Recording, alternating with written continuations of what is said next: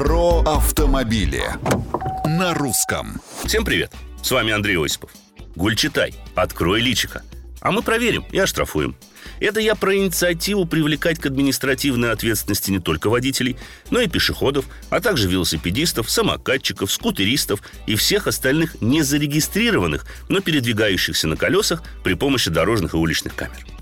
Для этого их функционал предлагается дополнить системой распознавания лиц Face ID, которая уже успешно функционирует, например, в Москве и используется для оплаты проезда в метро.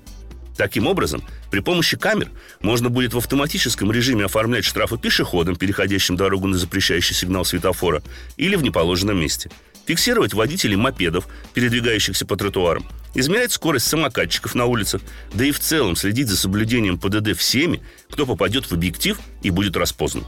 Не оценивая идею по сути, замечу, что для ее полноценной реализации придется составить базу данных всех лиц Российской Федерации – поскольку регистрация в той же столичной системе Face ID добровольная, а совсем не обязательно.